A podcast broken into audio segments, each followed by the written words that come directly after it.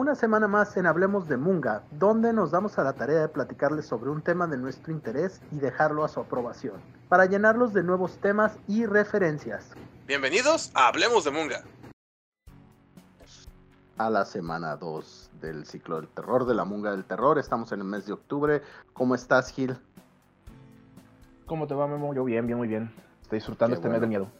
Me da gusto, sí, ya. Segunda semana, este, ahora me toca a mí hablar de algo. Y fíjate que toda la semana estuve pensando en lo que dijiste tú la semana pasada, de cuando estabas hablando del, del, terror divertido. Y ah, yo, me puse, yo me puse a pensar en, eh, primero en, en, una cosa que creo que ya te había comentado, que es mi, mi teoría de que el humor, la comedia y el terror son dos géneros que funcionan muy parecido, eh, en el sentido de que ambos, eh, su, de lo que más uh, como lo que más necesitan es lo inesperado. ¿A qué me refiero? O sea, mientras que el, el chiste tiene un remate o un punchline para los que lo conozcan el término en inglés, que eso es lo chido, eso es lo que hace el chiste chiste. o sea, el remate, el remate que tiene al final. Eh, y en el terror también es lo inesperado. O sea, tú te ríes cuando es algo inesperado. Por ejemplo, contar un, un, un, chiste rápido, que ahorita, ahorita se me viene a la mente.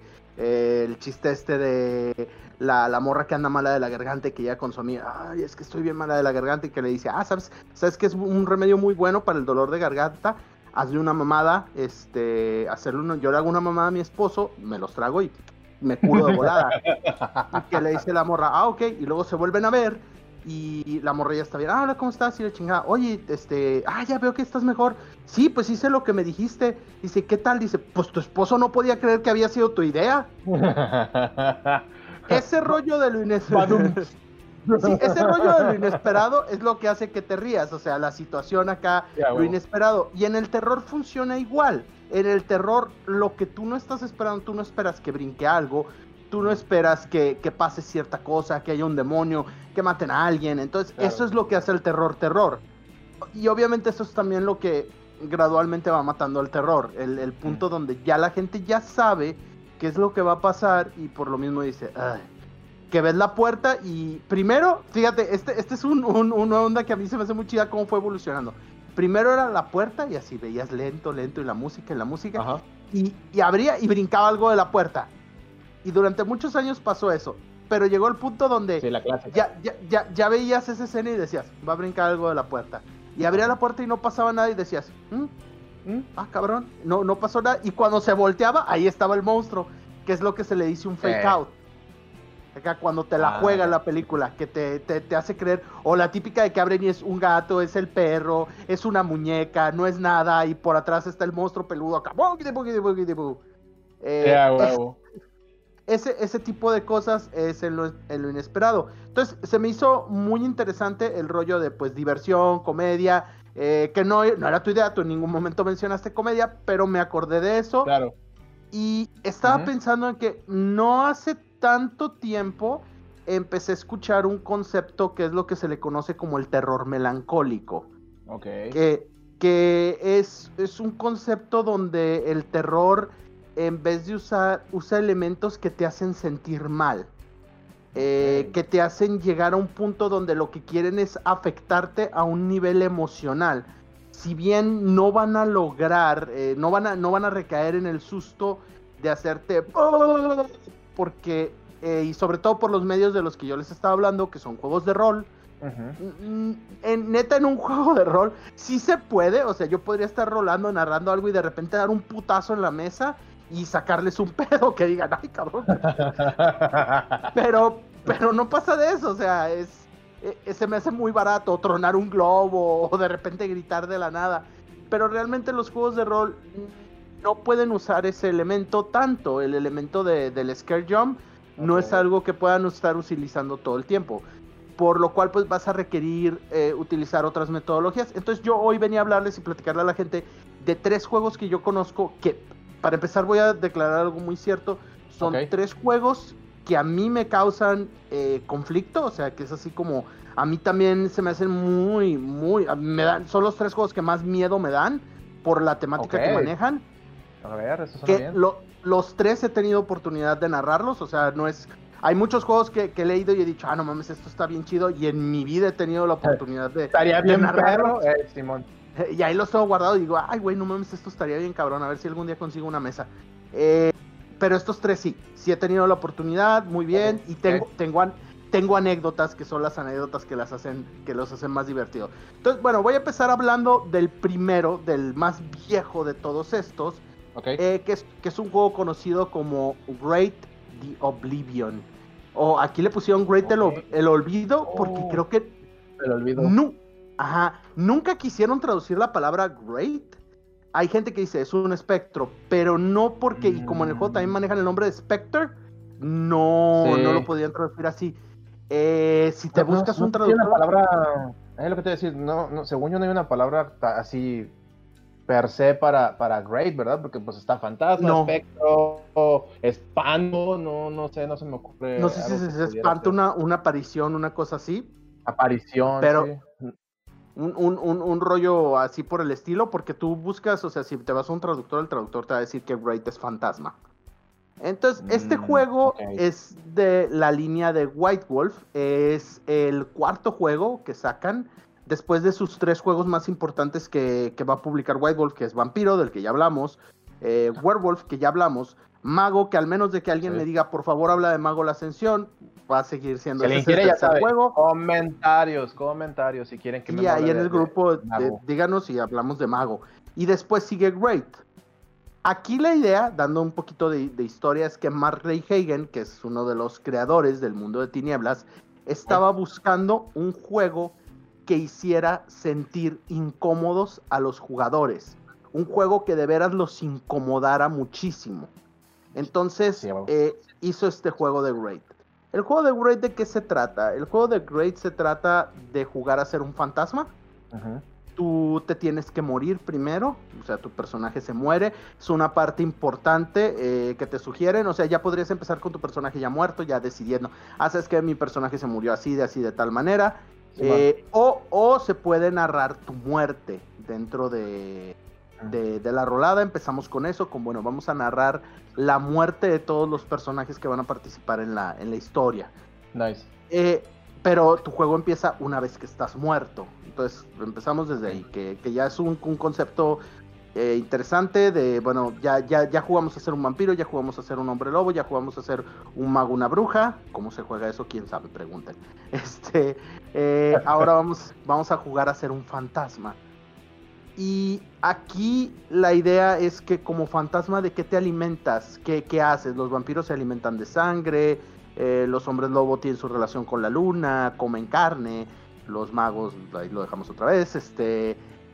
Y los, los fantasmas se alimentan de pasiones, de emociones Mm. humanas.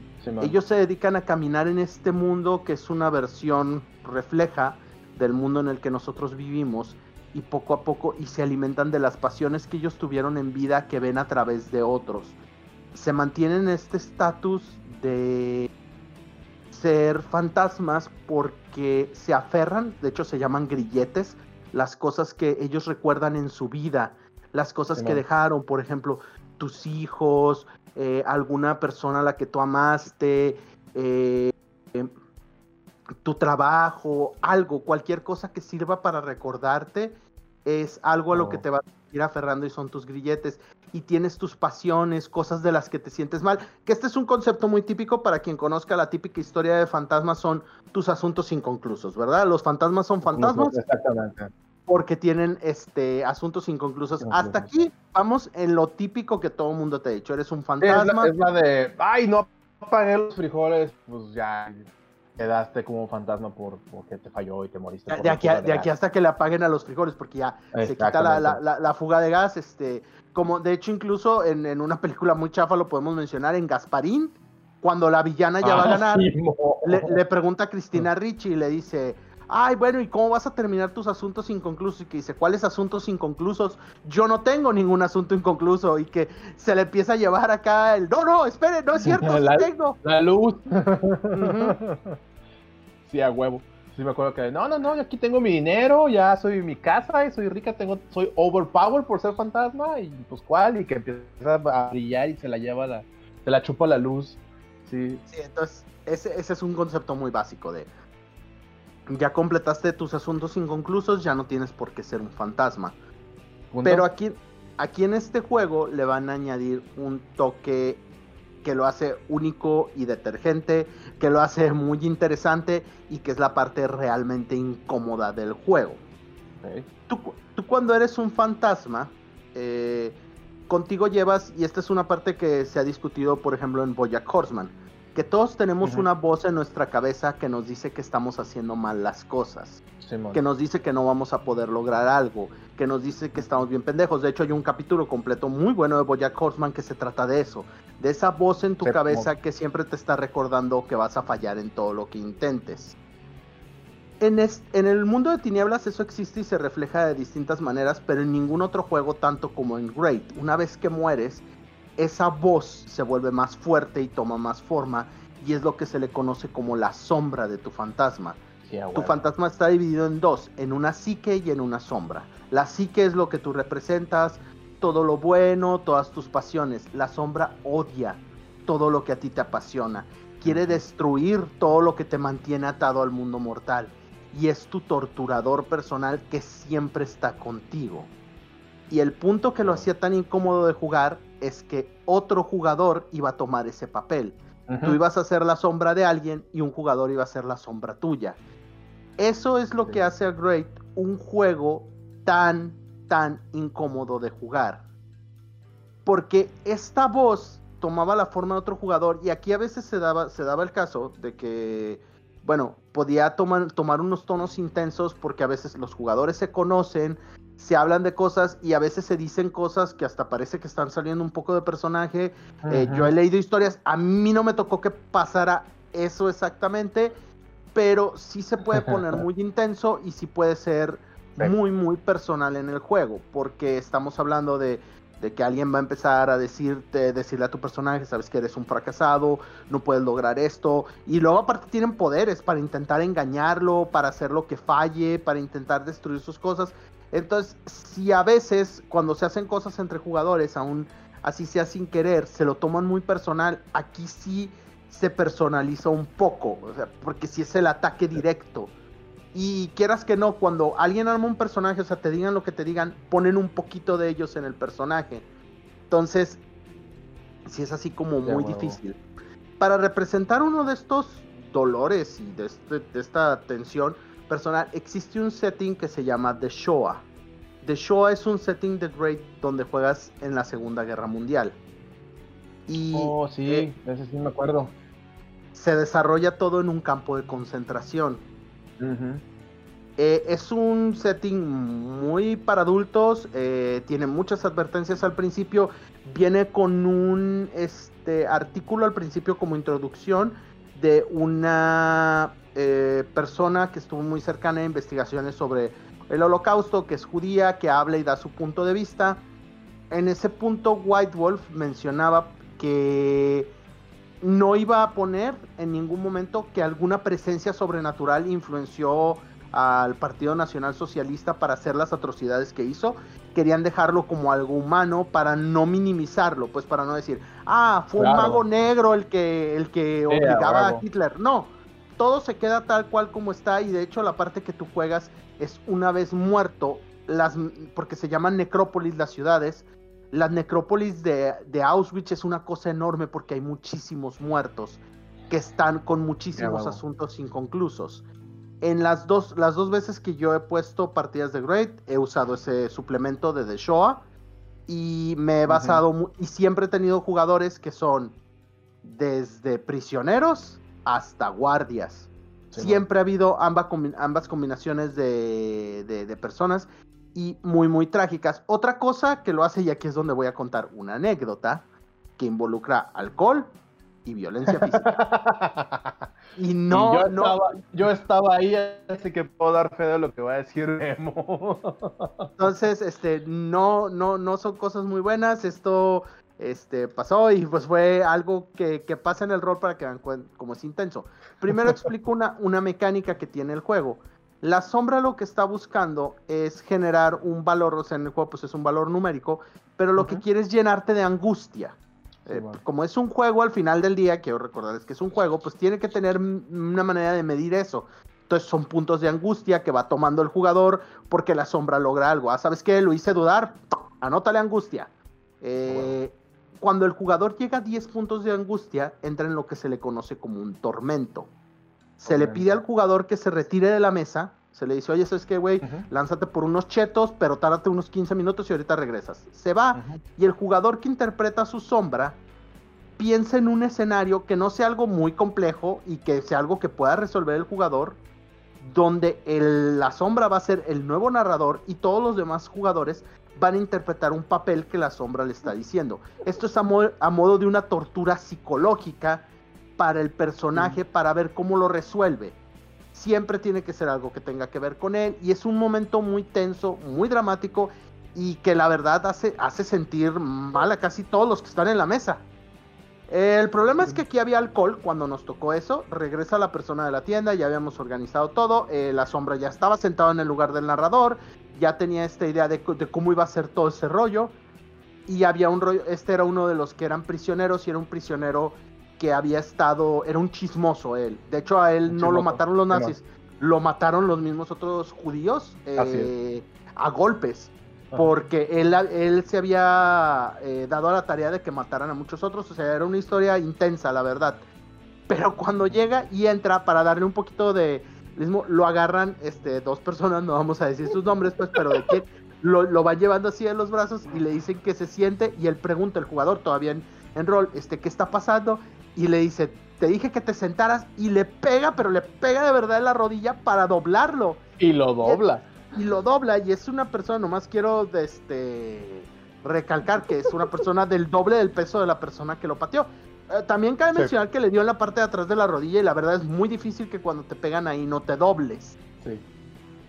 Pero el rollo es que me acuerdo que cayó con todo el eso del físico, güey, sí se escuchó un chingado. sí, se, se, oyó un golpe muy fuerte, pero como, como ya había mencionado antes, había alcohol involucrado ahí. Y sí fue así como, wow, wow, wow, porque si paramos en ese momento de, a ver, a ver, a ver, a ver, no, no, no, no, no. Este, aquí el punto es que nos, nos, divertamos sin violencia física. Eh, pero fue, un, momento interesante, esa parte no estuvo tan chida, pero el, juego en sí, eh, la gente la mayoría de las veces hace chistes, pero los hace de nervios. De hecho, una vez te acuerdas que platicábamos de eso, del, ¿te acuerdas la, la, muchacha esta que trabajaba en la cadena de cines que nunca mencionamos, pero que cuando iba en las películas del terror todo el tiempo se estaba riendo? Acá que está. Sí, sí, sí me acuerdo. y era de nervios, o sea, era la gente se asusta mucho, ya lo habíamos mencionado antes, y se ríe porque es una manera de desinflar la tensión. En Raid pasaba mucho eso. Me tocaba mucho de que trataban de salir con una mamada, pero era porque el ambiente se estaba poniendo muy tenso. Ahora, ¿por, qué, porque yo personalmente les digo que este juego me, me, me pega? Porque es la idea de estar pensando en que más allá, más allá de la, de la vida, o sea, una vez que mueras, lo que más te va a estar atormentando son las cosas que no lograste, la gente a la que ya no puedes ayudar y tú mismo vas a ser quien te atormente y te termine destruyendo eventualmente si no logras convivir con esa parte de ti mismo. Sí, sí está de la chingada. Todas esas ideas a mí siempre hacían y el juego es muy triste, es muy melancólico porque todas tus pasiones y tus recuerdos son cosas que estás viviendo día a día. No es un juego para cualquier persona, este, dime, Gil. A, lo que iba, no, con lo que tú dices, es que yo jugué con que fue precisamente en durante esa rolada acá del. Yo, yo, yo, de hecho era la sombra de ese jugador. Este, pero me acuerdo que el personaje que armé esa vez era, era un personaje eh, que yo lo armé pensando en un fantasma. ¿Sabes? O dije, ah, yo quiero ser un fantasma, así que de miedo. Pero cuando empezamos a jugar y me empecé a ver cómo era la mecánica, sí me, sí me, sí me agüitó porque mi personaje era un personaje que se había este, suicidado por amor, lo voy a dejar de esa manera. Y sus pasiones eran relacionadas con amor, y la persona que estaba jugando a mi sombra me hacía fallar bien seguido todas las tiradas que tenían que ver con yo tomar un poquito de energía de las, de las de mi pasión de amor y no y no la conseguía y, no, me deprimía y decía, güey, no manches. O sea, y al principio me di, ya después con el tiempo me di cuenta que sí, eh, que, que, a lo mejor agarré el trasfondo incorrecto por pensarlo como como eso, ¿no? Decir, ay, voy a ser un fantasma, voy a ser acá Gasparín trágico, pero no, realmente se pone en un muy depresivo. Sí, es, es un juego que está pensado, te digo, el, mismo desarrollador desde un principio dijo, yo quiero hacer un juego donde la gente se sienta mal. O sea, donde la gente realmente se afecte emocionalmente. Eh, Great fue uno de los juegos que terminó mucho antes de que se terminaran las demás líneas. Termina en, un, en un libro que se llama Ends of Empire, el, fin del imperio. Y este tiene una, tiene una historia al principio que me gusta mucho. O sea, la historia está muy común, son como una página y media, donde está narrando un fantasma cómo está cayendo la necrópolis. Y dice, la parte que más me gusta es al final, cuando dice, y por fin me doy cuenta de que los señores de la muerte eh, por fin lo hicieron, están destruyendo todo. Todo ha llegado a su fin. Y por, por un momento hago algo que hacía años que no hacía. Me pongo de rodillas y rezo. Y sé que todo está muy mal porque mi sombra está rezando conmigo. Ese rollo se me hacía bien cabrón de, llegar al punto de, de, ser así, de que incluso la parte que busca destruirte ya está de acuerdo contigo de que no hay nada más que hacer. O sea, el punto donde convergen y yo, yo, yo oí esa parte y decía, no mames, este, esto, esto está muy, muy cabrón. Eh, sí es, es un juego que mucha gente me ha dicho definitivamente cuando se los he propuesto, eh, que les he dicho, oigan, este, tengo, tengo una idea de, poner este raid. Y la mayoría de los jugadores me son honestos y me dicen, la verdad, ¿sabes qué? Eh, yo preferiría no jugar eso. Porque no, no me, no me siento con la capacidad de, ni emocional, ni tengo ganas de jugar algo así. Y se me hace bien. La verdad, yo prefiero tener gente honesta que me diga, oye, ¿sabes qué? A mí no me late la idea de jugar una cosa así, porque no lo sé, yo creo que me, no, me, no me caería bien el, el este el hacer el, hacer algo el mute. Entonces, eh, está muy bien. Eh, no es un juego que yo, o sea, sí es un juego que yo recomiendo, lo recomiendo muchísimo. Incluso nada, nada más como lectura, hace poco salió la edición de 20 aniversario. Durante la cuarentena la estuvieron regalando la edición de 20 aniversario. ¿Neta? Eh, regalaron muchos libros. Cuando de recién empezó la cuarentena, regalaron todos menos el vampiro. El vampiro normal fue el único que regalaron. Regalaron Dark Ages, Werewolf, Changeling, este, Mago y Wraith. Fueron los que regalaron. Entonces, eh, vale la pena que le den una checada. Y si tienen un grupo que, se quiere sentar, porque esto más que nada es una experiencia, adelante. Este, no se van a arrepentir, pero si es un juego muy triste, si es algo. Yo, yo a veces, y este es un punto que siempre he querido hacer, cuando a mí me dicen es contenido maduro, yo pienso en Great. Temas sobre tragedia, cosas así. Es difícil que un niño o alguien más joven pudiera manejar, comprender y realmente tratarlas con la seriedad que se le, se le merece al tema y sin que resulten realmente afectados. Y no pienso en que va a haber chichis y balazos y descuartizados. Eso a mí. Pues no, no le veo lo, lo maduro, güey, la verdad. o sea, no, no, la neta no. Este, para, para, mí, por ejemplo, cuando hacen a Deadpool clasificación R y que no dejan entrar a morros de secundaria y prepa, yo digo, no mames, ¿por qué? Si el cotorreo de Deadpool realmente es de secundario o prepa, porque para mí hablar excesivamente de sexo, eh, decir muchas palabrotas, y, aunque yo las diga, eh, o sea, no, no, no me estoy escudando, eh, y, tener violencia gratuita para mí es muy como el mundo de secundaria o de prepa, como vives y Butthead, güey. Sí, pues básicamente, sí, sí, sí. Pero, o sea, concuerdo contigo. Sí, si ya tuviera acá implicaciones más profundas, se decía, ah, eso es muy adulto, ¿sabes? Acá. Sí, Deadpool buscándose a sí mismo, güey, trips de Sí, es, es, más difícil, es más difícil que alguien lo entienda, ¿no? Que no se le vuele la cabeza.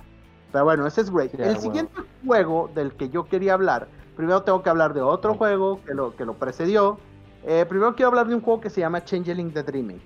Eh, White Wolf, después de Great, saca Changeling the Dreaming, o Changeling el ensueño como le pusieron en español. Y es un juego que trata de tocar una dinámica nueva para el sentido de White Wolf. Aquí no es ningún monstruo conocido. Mm, primero, otro paréntesis para la gente que no sepa que es un Changeling. Un Changeling en la cultura popular es conocido como un niño que se robaron las hadas y que lo cambiaron por otra cosa. Exactamente. Este, que les dejaron ahí otra cosa rara y que en realidad este, el bebé o el niño se lo llevaron las hadas. Normalmente eran bebés porque ese es una, un folclore muy popular de que las hadas se roban este, niños y bebés. Es porque, no, porque hay una creencia de que no pueden tener hijos y así es como se reproducen. Los tienen con ¿Y ellos. Visto... Si han visto la serie de Troll Hunters, hay un personaje que es un changeling ahí. Y, hay otro que, que, está a punto de ser un changeling que te cuentan acá que se roban un bebé y lo cambian por un, por un troll. Pero sí, o sea, es como la base, digo, como referencia popular. Y aparte vean Troll Hunters, es muy buena. Bueno, este Changeling, el, el, ensueño, no se trata de eso. Bueno, más o menos. Se supone que tú eres un una persona que en realidad es un hada, está atada, eres un humano que está atado y de repente un día despiertas, tienes un cambio así como los, los hombres lobo tienen su primer cambio del que ya hablé, ya los vampiros los abrazan y los magos les pasa algo y los güeyes se mueren. Eh, este, los changelings tienen una cosa que se llama su crisálida y es un juego muy luminoso donde la idea general del juego es mantener viva la imaginación. Y es como una especie de, tienes tus aventuras así tipo Dungeons and Dragons, eh, donde hay elfos y castillos y dragones, pero ese es el mundo férico. Y luego está el mundo real en el que tienes que vivir. Y pues la realidad, o sea, la, gente que no cree en las hadas te hace daño. O sea, básicamente como en Peter Pan, el que te diga, yo no creo en las hadas, acá, oh, es un madrazo para tu personaje. Mm. Y pueden matar tu parte férica y cuando matan tu parte férica te vuelves un frío burócrata. No digo que sea un juego malo, respeto ¿Te vuelves un pixie, güey? Eres, te vuelves un pixie. Verde, güey. no es un juego malo, es simplemente no un juego que es para todos. Ese también lo narré porque luego mucha gente es como lo que yo comentaba con cuarta edición de Dungeons and Dragons, hablan muy mal de ciertas cosas, aunque nunca ni las jugaron ni las narraron. Yo, a mí no me gustó Changeling el ensueño, pero sí tuve la oportunidad de tener una aventura.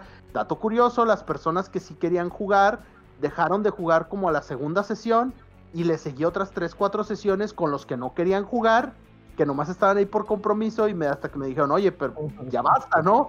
O sea, la, gente que iba a venir ya no viene y nos estás torturando a nosotros con esto porque a muchos no les gustó. Bueno, uno en particular sí me dijo que lo estaba torturando, el otro que es este Pablo César Ramírez Villaseñor, a.k.a este AKA un color, un color que, que, la gente asocia con el contrario, con el blanco. no, no, no, quiero que, crean que voy a decir algo así. Ah, atrapado por un color. No, no voy a caer en esa trampa hoy. Sí, no voy a caer en esa trampa el día de hoy. Cancelado eh, por internet, Simón. sí, a, él, a, él, sí quería seguir jugando y sí le gustó su personaje y qué chido. Pero ese juego dio pie. Oye, pregunta, Memo. Dime. Perdón por interrumpirte. no, dale, dale. ¿En este, este Changeling que tú eres es el más nuevo o es el de No, es el más viejo. Ah, porque yo me acuerdo que me acuerdo que había uno donde te cambiaban a ti, tú te volvías esa cosa y dejaban un ese Es, el que quiero hablar. No más que primero quería, quería decirles oh. que había. Ok, ok, sí, ok. Sí, quería decirles que hubo, un juego antes eh, del cual se inspiró. Porque luego hay mucho problema con, ah, este es ser del que habló, ah, este se ve todo colorido y bonito. Tiene un arte, ah, el de 20 aniversario de The Dreaming tiene un, arte increíble porque es Dieter Lisi, este, creo que es italiano, ¿eh? No sé, pero es un dibujante chingón. La, la, gente que lo conoce más lo conoce por Planscape de Dungeons and Dragons. También oh, ilustra cartas de Magic. Su arte es padrísimo y para cosas como hadas, así es. Igual luego checa la línea que tiene él y vas a ver que para todo ese rollo así como fantástico, queda muy bien. Eh, no más por nomás por eso tengo ese libro. En realidad no me interesa poner Changeling the Dreaming. No, ya, ya lo hice una vez. No estoy interesado en eso, pero el arte me, gusta mucho. Eh, pero sí, luego, luego, como había mencionado ya antes, viene este nuevo mundo de tinieblas, que ya ahorita son las crónicas de las tinieblas, porque es Chronicles of Darkness. Y sacan un nuevo juego que se llama Changeling the Lost. Changeling los Perdidos. Oh, ese fue el que yo jugué. Ese, sí. Eh, sí, y qué bueno, porque el otro no, no está tan chido. Eh, en e, este juego, para empezar, había comentado una vez que White Wolf tiene así como, como taglines que les pone como así pequeñas frases para describir sus juegos. La descripción que usaron para Changeling es A Game of Beautiful Madness, un juego de hermosa locura. Y creo que es una manera de describirlo muy, muy apta para describir al juego. En Changeling the Lost la historia funciona así. Tú vives tu vida siendo una persona normal, puede ser este, un joven, puede ser un niño, puede ser alguien ya más grande, puede ser quien tú quieras. Y un día pueden pasar cosas distintas, no lo sé, quizás una anciana te pide que le des limosna y le dices que no te moleste, y de repente esa anciana resulta ser alguien más, y, o simplemente eres un niño corriendo en el bosque y de repente escuchas una voz que te llama y te acercas hacia la voz, o simplemente una noche sales a fumarte un cigarro y una luz en el cielo te llama tu atención y algo te, te lleva a un lugar donde tú no querías ir. Changeling de Lo se trata como a eso, güey, que Pennywise se te chupa, güey, ah, sí. o una abducción extraterrestre, así también, también de nunca, nunca nadie entró a querer armar un personaje de ese tipo, pero también es una opción que te dan. El punto es que tu personaje se va, se va a perder, va a desaparecer. ¿Y qué es lo que te llevó? ¿Qué es lo que te raptó? Es algo que se le conoce como los otros. Las, en este juego se maneja que son hadas verdaderas y te llevan a un mundo conocido como Arcadia, que dependiendo de quién te secuestra, que es tu guardián, así es como se le, se le refiere a esto, te va a llevar a este lugar. Te va a llevar, te va a llevar a este lugar que va a ser distinto según el guardián. Por, ajá, si pues si es por ejemplo un hada así como las típicas, pues a lo mejor es un castillo con un jardín muy hermoso, pero puede ser también una esencia alienígena que te tenga en un laboratorio y esté experimentando contigo, o puede ser cualquier cosa que tu imaginación te pueda dar, pueden ser los otros.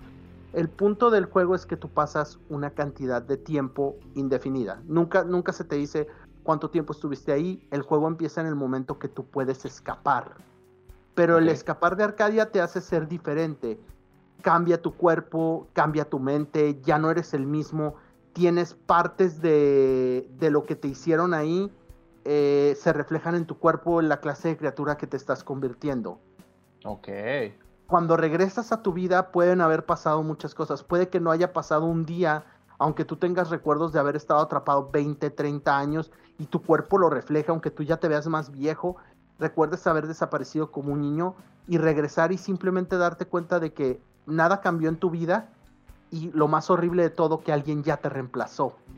Esta persona, esta criatura, que tú la puedes ver como una entidad hecha de palos, este, piedras, un, muñeco que, que, camina y habla, pero que todo mundo insiste en que ese eres tú.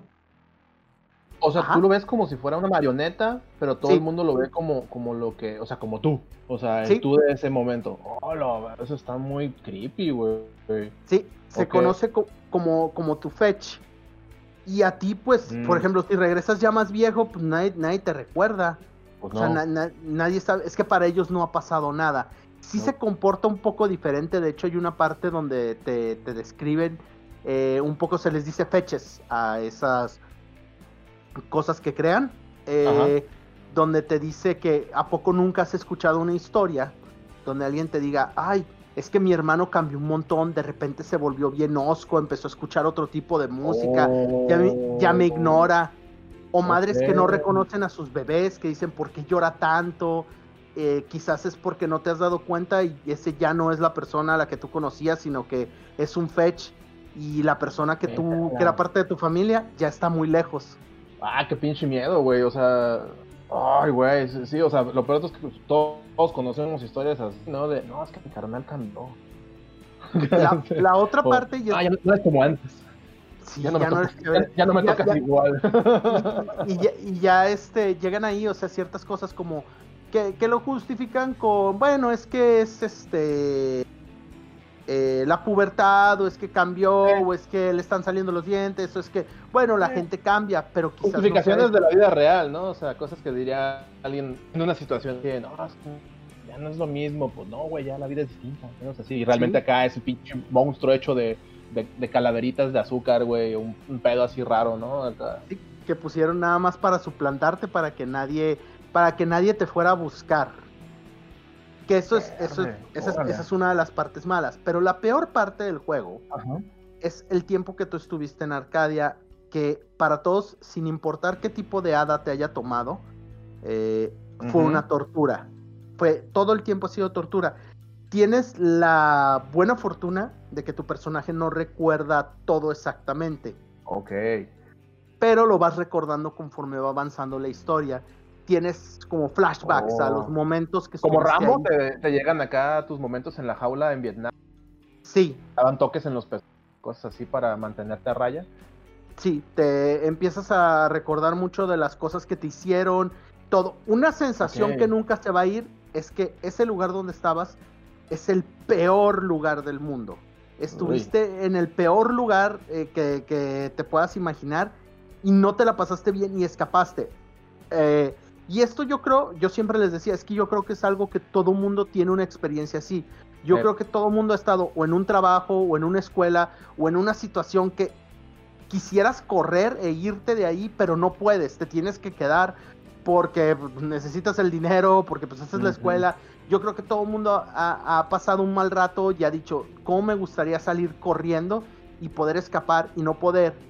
Y luego viene esta otra sensación que el juego te dice que manejes mucho a los jugadores, que es, ya escapaste, ya estás fuera, pero en realidad estás a salvo. Mm, Dime una cosa, si es tan poderoso tu guardián y tú recuerdas que, es un ser de inmenso poder, ¿cómo te escapaste exactamente? ¿Estás seguro de ah. que te escapaste o te dejaron ir? Y si te dejaron ir, ¿por qué te dejaron ir? ¿qué, tuviste, ¿Qué tuviste que hacer para conseguir eso? ¿Realmente recuerdas qué hiciste? Nosotros en una aventura jugamos mucho con esto. Fue poco a poco fuimos viendo que la mayoría habían escapado porque uno de los jugadores había prometido vender a alguien más a cambio de que pudieran escapar pero tomó mucho tiempo que recordar ese punto. Damn, ok. Obviamente esto fue algo que yo diseñé, no el jugador nunca me dijo, ah, yo quiero ser un traidor, este, porque está de moda Mongo. No, no, no, no. yo, quiero ser el traidor. Ay, ¿quién mató al morado? Sí, no, hasta, hasta eso, eso fue un diseño mío que le comenté al jugador y me dijo que sí, que no había bronca, que sí podía jugar con, con esa idea de, de él haber hecho eso y poco a poco fueron recordando incluso personas de las que se habían enamorado cuando estuvieron allá y que les habían prometido cosas que no habían podido cumplir y todo el tiempo te estás atormentando con este tipo de cosas. Aquí también tengo una historia que me gusta mucho, que es para la siguiente parte del por qué lo hace tanto de terror. La historia es la siguiente. Cuentan que en Arcadia existía un troll que se dedicaba a hacer cuchillos y a comer carne humana. Y un día decidió que necesitaba ayudantes para seguir haciendo su trabajo, así que fue y robó a tres hermanos humanos, los golpeó y los llevó a su casa para hacerlos sus nuevos asistentes. Pasaron algunos meses hasta que el hermano mayor decidió este un día tomar hacer un cuchillo de los que hacían y mientras el troll dormía acercarse al troll y matarlo, pero cuando entró al cuarto el mango del cuchillo empezó a chillar el troll se despertó, lo vio con el arma, lo tomó, lo golpeó hasta matarlo, golpeó a sus hermanos también, y luego lo partió en pedazos al hermano mayor y se lo dio a comer a los otros dos. Ok. Pasando el tiempo, siguieron trabajando los dos hermanos que quedaban y el hermano de en medio un día decidió hacer una ganzúa para abrir la puerta durante la noche. Cuando hizo esto y abrió la ganzúa, el troll lo estaba esperando del otro lado de la puerta, pues ya sabía lo que había hecho lo tomó, lo molió a golpes, molió a golpes al otro hermano, pero el de medio lo mató, lo cortó en pedazos y se lo dio de comer. El hermano menor siguió trabajando, trabajando, y al troll se le acababan las excusas para golpearlo, así que dejó de hacerlo. Los cuchillos que el hermano menor hacía eran los de mejor calidad que había visto.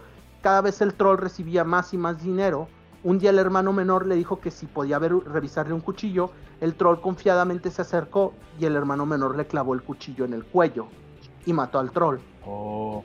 El hermano menor vio al troll tirado, no supo qué hacer y decidió dormir en la cama del troll, comer la comida del troll, que era carne humana, y seguir haciendo cuchillos. Y todas las noches pensar, creo que un día necesitaré tres ayudantes. Oh, güey. Ok. La, idea del juego y lo más aterrador es que un día te vas a convertir en lo que tanto odias, a lo que tanto miedo le tienes.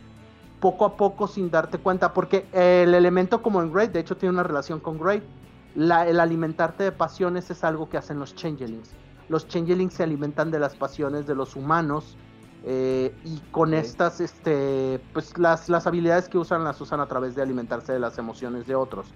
Esta manipulación de la gente es algo que las, las hadas verdaderas, los guardianes, hacían mucho. Y obviamente se están comportando igual que ellos. Lo cual los hace, pues, no mejores que ellos. De hecho, hay un, hay un tipo de, de, de changeling que se llaman los The Fairies, los ay, como me habían dicho ya, este, luego, luego les digo, ya sé que hay un término en español para eso, pero es poco conocido. Los gentiles, les dicen, en ese de, The Fairies, en español lo traducen como los gentiles. Como eh, sí, una, cosa así es que les dicen los gentiles, que es otra, otra manera en la que se refieren a las hadas. Eh, en este folclore donde las, hadas no son chidas, porque hay folclores distintos, donde dicen, ay, campanita, qué bonita, qué, padre. Pero realmente hay muchos folclores donde las hadas no son buenas. Incluso Sueño de una noche de mm, verano es, es, un punto donde puedes ver que las hadas en el folclore tradicional no son así como cosas buenas. Entonces los Feires son los que más tienden a convertirse en sus amos de repente. Entonces Changeling es un juego de locura, es un juego donde siempre vas a tener miedo de que algo, algo te esté viendo. Había una, una historia, este que hablaba de un changeling que decía que no soportaba escuchar, empieza diciendo no soporto escuchar el teléfono sonar, porque cada vez que escucho el teléfono pienso que es él y nunca quiero contestar. Este, y hay una hay una mucha gente hoy en día sí, ¿eh? que no contesta el teléfono por ansiedad, les da ansiedad. Y, y, la historia sigue pues de que se queda de ver con alguien y llega este al, al, al departamento de la persona con la que se va a ver y la encuentra muerta y no, no ve nada, no ve indicios de violencia, empieza a voltear y suena el teléfono. Y el güey mm. se queda pensando, no, no, no, no, no es posible, no es posible. Y, dice, y me repetí a mí mismo, no es posible. Y entonces la contestadora entró y escuché su voz una vez más. Y su voz decía, puedo verte. Ah, no este, este tipo de horror es el que te maneja mucho Changeling. Es tratar de estresarte estresarte en el, sentido de, Y por eso a mí también me resulta conflictuante el juego, porque si es así de... Bueno, vamos, vamos a jugar mucho por esta idea de, de estarte torturando, de estarte así, de poder intentar... Puedes intentar destruir a tu guardián y liberarte, pero hay un precio. Y es como muy interesante ver si alguien juega. Este juego lo recomiendo muchísimo. Ya va en su segunda edición. Dime, Gil.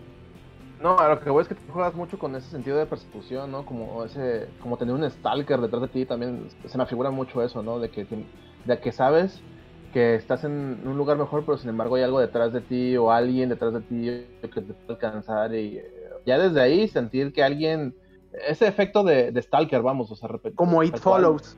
It Follows, haz de cómo, pues, así se me figura, güey, o sea, que, que dices, ah, ya la libré, pero realmente hay algo ahí, güey, que te está viendo y sabe que estás ahí, que te puede alcanzar sí se me hace que está así. O sea, sí me da como un chill acá en la espalda, güey. Siento así como un escalofrío nomás de pensar, sí está cabrón, güey, acá.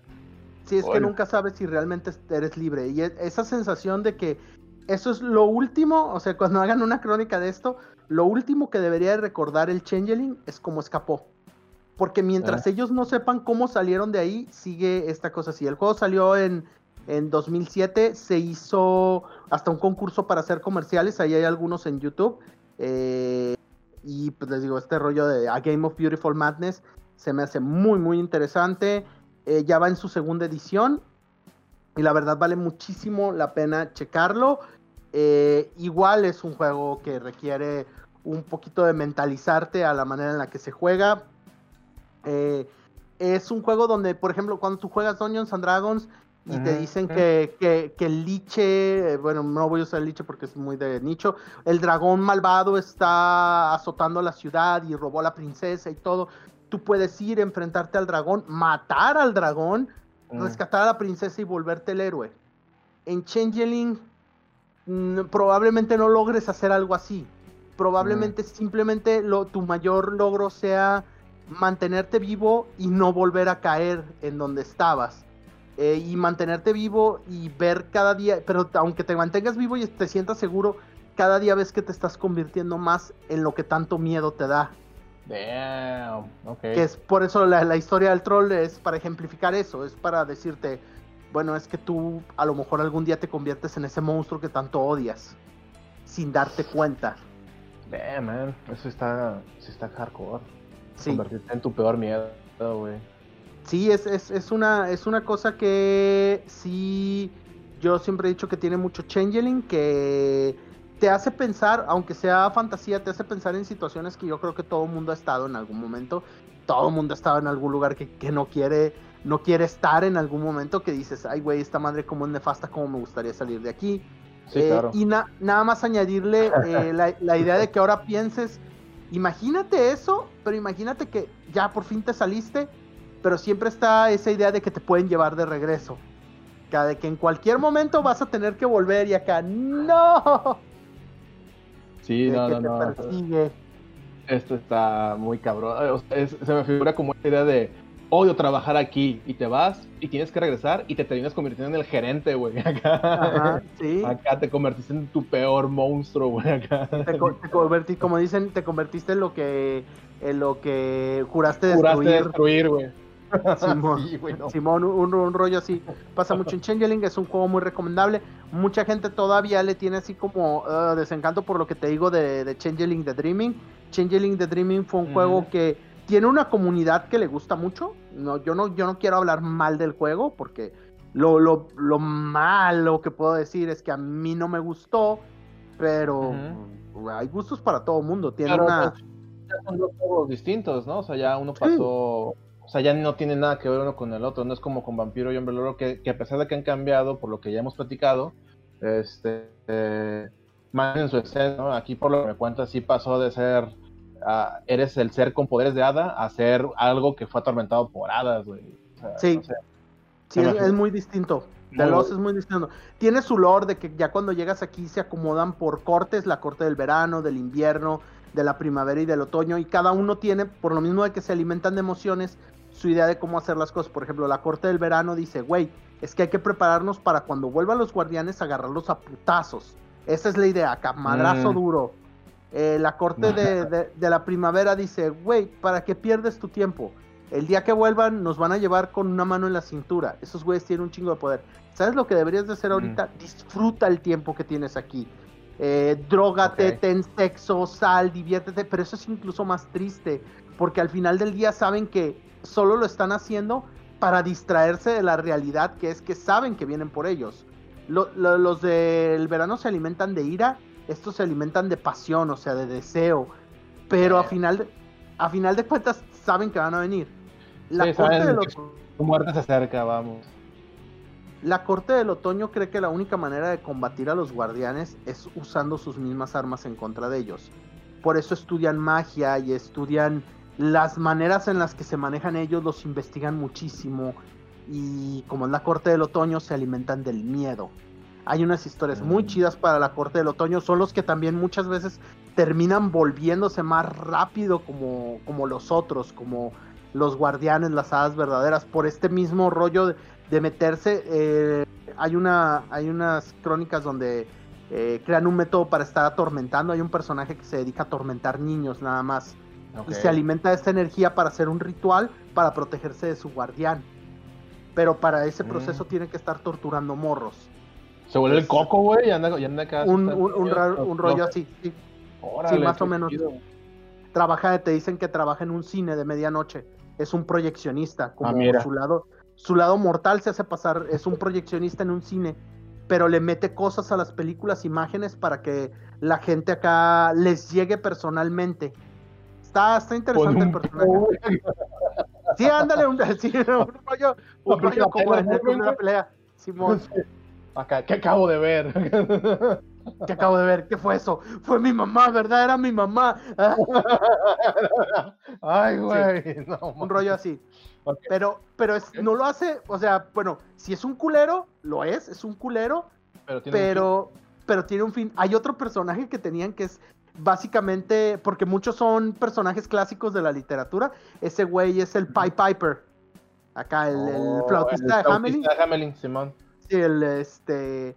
Y ese güey no secuestra, o sea, sí, porque hay, un, hay unos changelings que son lealistas, que se hacen pasar por changelings acá, de, porque entre ellos se llaman los perdidos, y acá tienen sus feudos y la chingada. Se hace pasar como un miembro de ahí pero en realidad esos güeyes están cazando para las hadas verdaderas. Esos güeyes sí se acuerdan porque salieron, tienen su memoria intacta, no los juegas tú, son antagonistas y se dedican a robar más gente para ellos. Y este güey se dedica a robar morros, pero es un DJ, o sea, morros. Es un DJ y en una disco. Y con su música los entume y los va llevando, los va trayendo este, hacia los otros. ¿Sabes qué armaría yo? Un youtuber ahorita, güey. Ándale, un, influencer. Sería, un influencer, güey, como, como, como esos güeyes que juegan Minecraft y hacen pendejadas, güey. Sería mi manera, sería la misma idea de ese güey, pero sería un pinche youtuber. es lo más actual que puedo, puedes hacer, güey. Para jalar acá morros, güey. y la corte del invierno, que son los que creen que se tienen que esconder, que no pelear no funciona este, estar ahí haciendo desmadre, pues ¿para qué? Nomás estás llamando la atención. Y meterte ahí a picarle a lo que hacen ellos, no mames, qué peligroso, te va a explotar en la cara. Mejor esconderte, mantener un perfil bajo. Y esos güeyes son espías, son este eh, guardianes de secretos y cosas así. Y ellos se alimentan de tristeza porque ellos creen que su vida se acabó. Ya, o sea, ellos ya perdieron su vida por completo, ya no van a hacer nada. Otro choque emocional que tengo que mencionar que también lo rolas mucho y es tratar de hacer sentir al jugador lo peor posible es si intentas matar a tu fetch. A esta cosa que dejaron en tu lugar que eres tú mismo, puedes intentarla matar. Porque en el momento que tú decidas atacarla, deja de ser un muñeco y se convierte en ti mismo, ahora sí. Ahora sí lo ves como lo ve el resto de la gente. Y te dice el libro que, que tienes que hacer complejo el acto de que el personaje se mate a sí mismo. ¿Y con qué fin? Ok. Hay quienes pueden tener claro, en el cogote y ya. Sí, sí, eso es, una cosa muy pesada. Y bueno, ya, ya por último quiero llegar al, último juego del que quería hablar, que es un juego pues más o menos nuevo, este, creo que debe tener como 2017-2018, no tengo muy, muy bien el, año en el que salió. Es un juego de una compañía independiente que se llama Cavalry Games, que es este inglesa, si mal no recuerdo. Eh, Su sitio pueden ingresar ahí a Calvary Games y buscar el juego. Este juego se llama Ten Candles. Oh, es, este sí está definido como un juego de horror triste. Este sí de plano cae, exactamente en el, en el punto que yo decía, el horror melancólico, el, el horror que va en base a la tristeza. Ten Candles es un juego que vas a jugar, se juega eh, a lo que se le conoce un one shot, o sea, sesiones de una sola jugada y se acabó, no, no juegas más, es, es todo lo que se juega. Este juego es muy, muy atmosférico, yo también he tenido la oportunidad, yo, este, lo primero, eh, también con Changeling, cómprenlo, lo pueden conseguir en PDF, Storyteller's Vault, hay muchas maneras de que consigan, si lo quieren correr pueden hacer campañas largas. Este de Ten Candles también en su sitio lo pueden comprar, no es un juego caro, la verdad, está en PDF. Creo que pueden hacer un print on demand y creo que eso sí sale un poquito más caro. Pero si traten de apoyar a la compañía, sobre todo esta, eh, las otras ya si ustedes deciden algo que yo no, yo no fomento, pero si deciden ponerse un parche en el ojo y comprarse un perico y una pata de palo, adelante, yo, yo no soy su mamá para juzgarlos, hagan lo que ustedes quieran en el caso de Ten Candles, sí les diría, traten de apoyar a la empresa porque es una empresa chiquita. No son Wizards of the Coast, o sea, no son porque todos imaginan, ah, malditos millonarios que nomás les estoy dando dinero, ah, ja, ja, ja, ja, este, los ven acá como unos gatos gordos acá con sombrero de copa y bolsas de dinero. bueno, no es, no es el caso con estos güeyes, eh, la verdad. Entonces, no es un estudio muy grande, eh, es una cosa que se ha ni tiene mucha publicidad de boca en boca. Yo por eso me gusta hablar tanto de eso, porque van a decir, ay, en los inexpertos, antes en el podcast que tenían antes ya habían hablado de esto.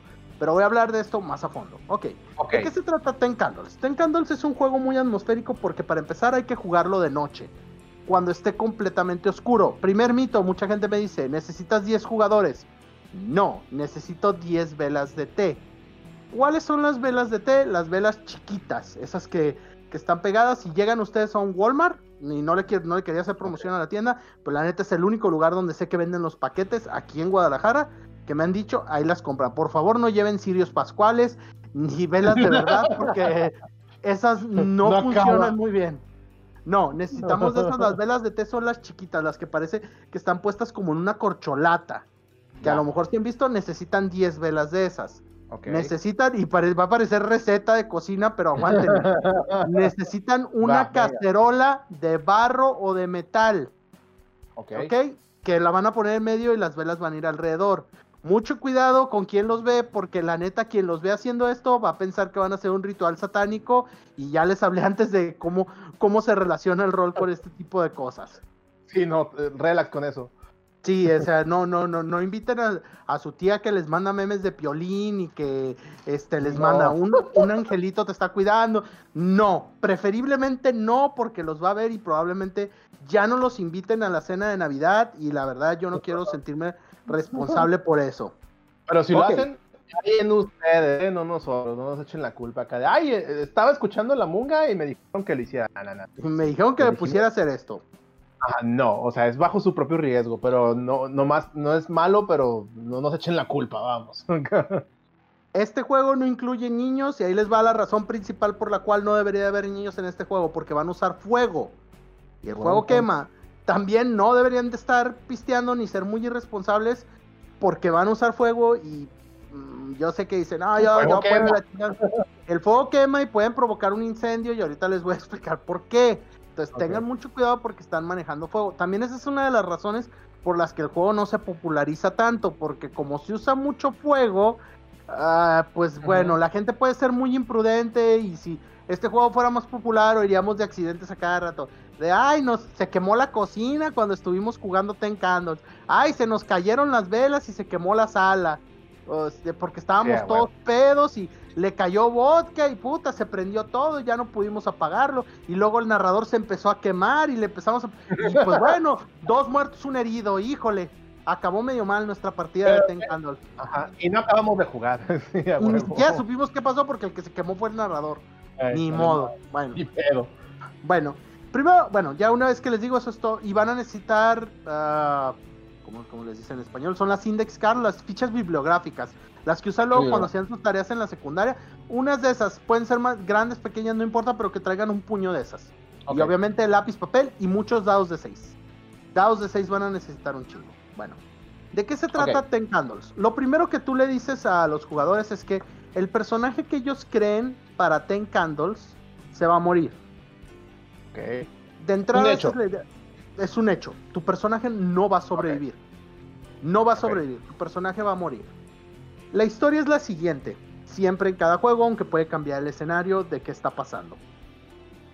Hace dos semanas se fue la luz en todo el mundo. Las cosas eléctricas dejaron de funcionar, las baterías todavía funcionan, pero lo más peculiar es que el sol ya no está saliendo. Oh, suena la, la primera semana todo estuvo pasando así, no hay luz, la gente se empezó a preguntar qué pasaba. Hace una semana ellos, y remarcando mucho este punto, ellos aparecieron. Ellos se mueven y están destruyendo todo. Pero ellos le tienen miedo a la luz. No se acercan mientras haya luz. Y aquí el elemento de las velas. Tú vas a prender 10 velas. Se prenden en un orden mientras vas armando el personaje porque cada quien va armando su personaje y tiene mecánicas interesantes para la hora del armado. Hay unas que no quiero decir por si alguien eh, planea algún día jugar o quiere tener esta experiencia. Es muy padre saber que tú estás haciendo algo y que luego te dan un giro de tómala, no es como tú esperabas. Pero algunos aspectos sí, les sí los voy a comentar. Okay. los jugadores van a ir escribiendo algo sobre el jugador que tienen a su lado. Eh, no me acuerdo si es derecho o izquierdo, pero hacia un lado. Le van a escribir algo que lo vieron hacer. Que tiene que ser algo muy malo, como un secreto. Por ejemplo, yo te vi robando comida. Sé que eres un ladrón. Y luego otro escribe, yo te vi este ah, haciendo el delicioso y con alguien que no debías. Así es. Este, ah, entonces son cosas así muy así que están describiendo. Y la neta, la neta, me ha tocado gente que pone cosas bien densas, ¿eh? Como por ejemplo, me acuerdo que uno, este, y lo aceptó el jugador, o sea, porque esto también es, eh, ahorita hay un rollo en el rol de las tarjetas X, de cuando la gente se siente incómoda con un tema y todo que sacan esto. Se ha hablado mucho últimamente en los juegos de rol de este tipo de cosas. Mm, voy a dar un punto, no voy a ni a juzgar si está bien o está mal eso, porque esa es una discusión inútil que a mí no me interesa. Lo que sí les voy a decir es que si están jugando con gente que no conocen, les dejen muy en claro que, bueno, esta es una cuestión para adultos y que les digan qué temas preferirían no tocar. Si la gente dice, ah, no, no hay pedo, güey, por mí, este, lo que sea, no, yo no tengo broncas. Te digo porque una vez me tocó que a un güey lo hicieron un violador. Y el güey sí dijo, no, sí se me hizo medio denso, pero dije, va, pues así ha de ser el juego. Pero sí se me, me dijo el jugador, se me hizo un poco de mal gusto. Y no fue onda mía, fue onda de la jugadora que tenía a un lado, o sea, oh. ni siquiera fue otro oh. otro güey que lo hizo así de que lo vio violándose a alguien, entonces yo dije, bueno, está, está cabrón. Eh, donde cambia esto es el jugador que está, los jugadores que están a, los lados del narrador porque todos se sientan en un circulito. Dime. Ok. Ah. este, los jugadores que se sientan eh, a un lado del narrador, o sea, los dos distintos lados, eh, uno va a escribir, yo, yo los he visto a ellos y ellos pueden y va a decir, va a describir algo de estas criaturas sin nombre que están acechando en el mundo. Y les va a dar una cualidad de algo que pueden hacer. Yo los he visto robar almas, yo los he visto este, comerse un elefante entero, lo que quieran. Y eso va a salir a... Ah, eso, es, tu cosecha, ¿no? O sea, tú le vas metiendo para que... Y el, narrador al que tiene a su lado, eh, o sea, el que está del otro lado, el narrador es el que escribe en su hojita, que son estas fichas bibliográficas, ellos te han visto hacer algo. Y le das una descripción de que ellos, ellos te han visto que les temes y les gusta o ellos te han visto adorarlos y saben que eres uno de los tuyos y así, cosas así. Uh, bueno, ok. En este sistema de juego, eh, tú puedes decir, bueno, si ya sabes que te vas a morir, ¿a qué juegas? A esta sensación de melancolía porque tus personajes tienen la esperanza. Yo ahí ya había comentado antes, yo tengo unos audios en mi YouTube eh, sobre esto, porque lo primero que hacen los personajes que les pides es que como sus personajes graben un mensaje que le están dejando en cuanto van a empezar su aventura para tratar de hacer algo, graban un mensaje. Okay. Que, que cada uno les vas pasando, yo les paso el celular en modo de grabadora y graban cada uno un mensaje, dejan un mensaje para alguien más, para la gente, por cualquier tipo de razón ellos están dejando un mensaje. Lo que se supone que los personajes no saben es que ese es su último mensaje. Eso es lo último que van a dejar en el mundo. Eh, la parte eh, chida es que todos los todos los este, atributos o las habilidades que tienes son tarjetitas donde viene una descripción de un adjetivo bueno, así como valiente, este, alguna cualidad buena cuando tú la vas a usar tu habilidad, tú puedes dar la oportunidad a alguien de que seguir adelante, porque cada vez que fallan en algo, vas a, el narrador va a apagar una vela. Ok. Ok. Y lo que tú no quieres es que se apaguen, tú no quieres quedarte sin luz. Entonces lo que tú haces, y aquí viene lo que decía de la quemadera, quemas tu atributo tal cual, quemas la tarjeta y para eso es el bowl en medio. La avientas ahí para que haya más luz. Ya. Entonces las vas quemando. Eh, evidentemente tienes que tratar de quemarlas todas antes de que se apaguen las 10 velas. En el momento que se apague la última vela, es en el momento que el narrador va a describir la muerte de todos. Ahí es cuando todos los que queden se van a morir. Alguien se puede morir antes si, desea hacerlo así, eh, por alguna cuestión narrativa, o sea, si alguien está de acuerdo, pues se puede morir antes de que se apaguen las 10 velas. Nunca me ha tocado, nunca he tenido una sesión así, siempre en todas mis sesiones llevamos hasta la última vela.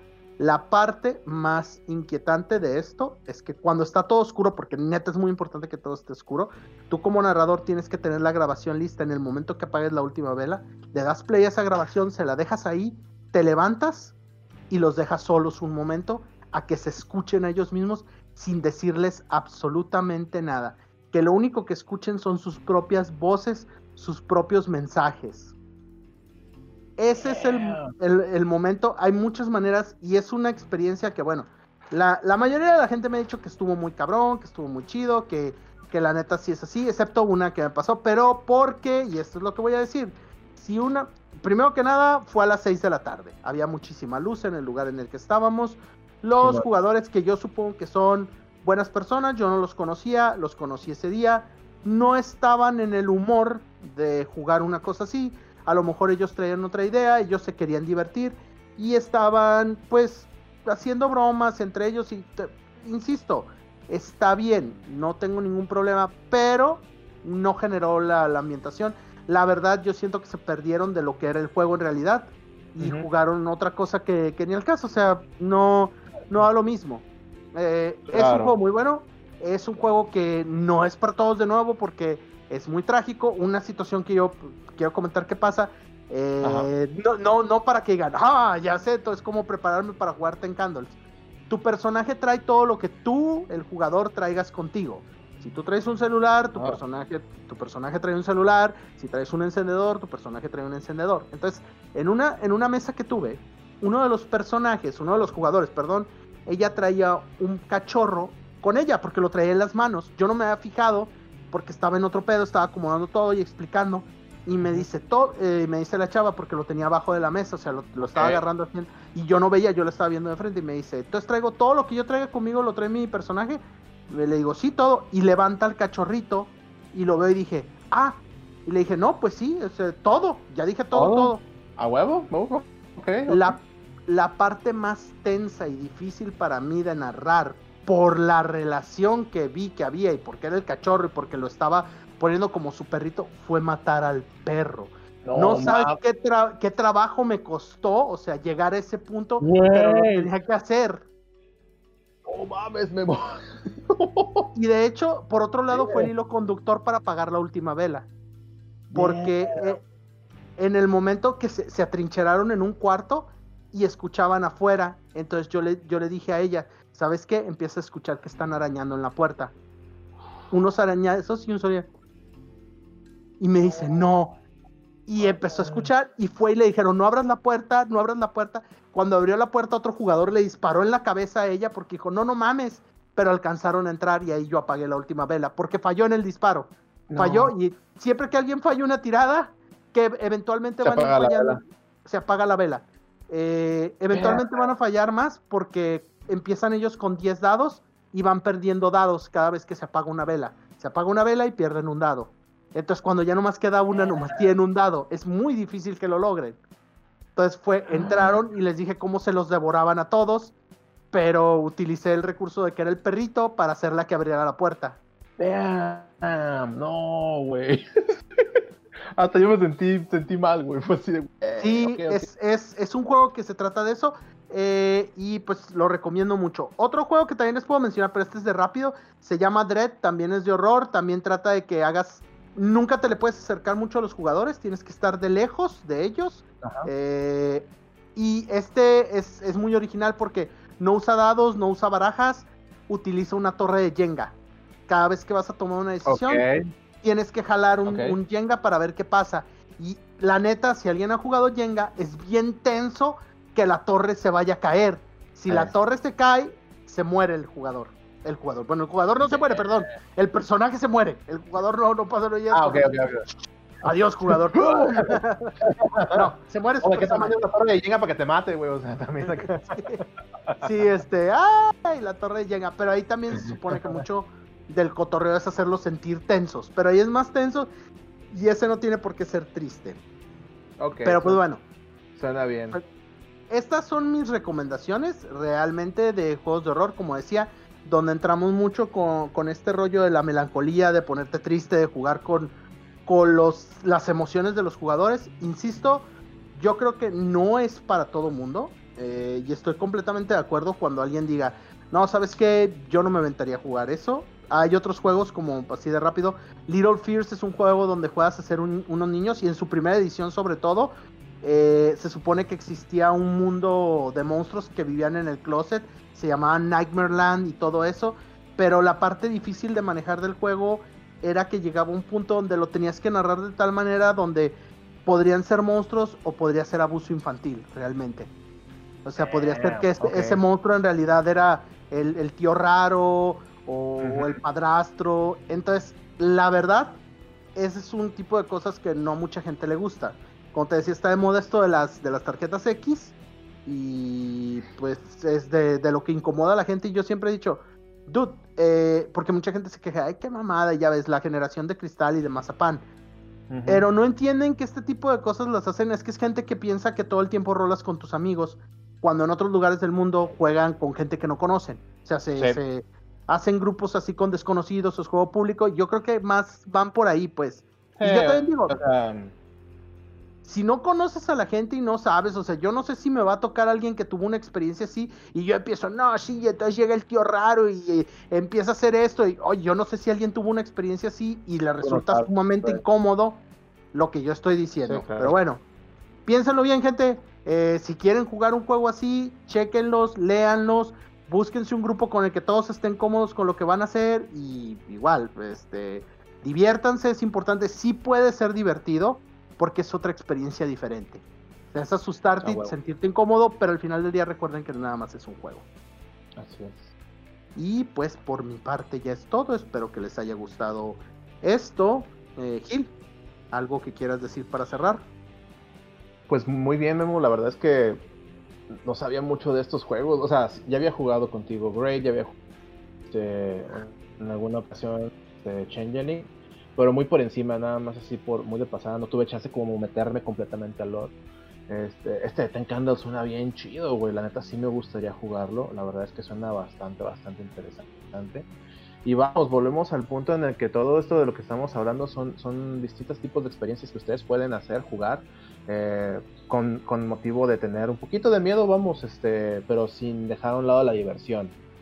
¿Saben? Este, yo creo que es importante dejar en claro que no todo lo que causa miedo, y lo repetiremos hasta el fin, eh, tiene que ser por algo, por ende, algo, algo malo, ¿no? Este, siempre hay diversión, el, el, miedo puede ser divertido. Y esta es una de las maneras que los temas que ahorita, por ejemplo, comentaba Memo, para algunas personas pueden ser difíciles. Siempre es importante la comunicación. Este, antes de cualquier cosa, antes de cualquier juego o cosas así del estilo, simplemente digan, ¿saben qué? Vamos a, de, esto va, ¿le entra? ¿Quién no le entra? Porque incluso con juegos que ni siquiera tienen que ver con, con terror, hay gente que no se siente muy a gusto, ¿saben? Este, una vez me, to, me topó jugar, este, ¿cómo se El juego este de Cyanide and Happiness, no sé si lo has visto, Memo, que es, es como de hacer chistes. este que se, juega con cartas y se hacer chistes y pues es mucho chiste de caca, de pedo, de incluso chistes acá sexuales y cosas así. Y una chava con la que jugamos se sintió, no le gustó, güey. Acá, o sea, allí ya nos contó sus razones por las cuales no la tía, pero nosotros no hicimos ni siquiera por preguntar, hey, vamos a jugar esto. Y, fue, vamos a jugar y vamos a jugar y nadie preguntó, hey, ¿qué onda? ¿Quién le late? ¿Sabes? Entonces desde ahí, la neta, pues es simplemente eso, si les late, este, platiquen con su, con su mesa, con sus amigos, y si les late, denle por ahí, suena bastante chido. Mientras, repito, siempre, mientras se diviertan y no hagan daño a nadie, todo está cool. Pero pues bueno, eh, este Memo, gracias por este tema, sonó todo muy chido. Este, gracias a todos por estar con nosotros una semana más con la Munga. Ya saben, denle like, cinco estrellas, compártanle a sus amigos, no saben cómo les pedimos, por favor, así Memo y yo estamos este, de rodillas, bueno, no, bueno, estamos este, eh, con una rodilla solo porque ya estamos muy viejos y también acá poner las dos, ya no nos lo levantamos, pero sí les pedimos por favor que compartan con sus amigos, este, eh, la munga, ya sea en Facebook, recuerden los jueves, todos los jueves, este, desde la mañana, ya está la Munga este, live ahí mismo en Facebook. Los viernes estamos en todas las demás plataformas. Métanse, ya tenemos página, se llama este, eh, geekpromedio.show. En esa página eh, van a poder ver todas nuestras demás plataformas. Está Anchor, está Spotify, está YouTube, etcétera. También acá tiene links a nuestras redes sociales y únanse al grupo de la Munga. No sé si tengas algo que agregar pues yo nada más agregaría que va a haber dinámicas en algún momento en, la página esa que estaba comentando ahorita Gil. En algún momento vamos a tener dinámicas, pero eso ya va a ir saliendo más adelante. Mismo, mientras nos sigan siguiendo, eh, les vamos a ir diciendo de dinámicas que vamos a hacer. Perfecto, Memo. Pues entonces sería todo por nosotros. Nos estamos viendo. Cuídense mucho. Hasta luego.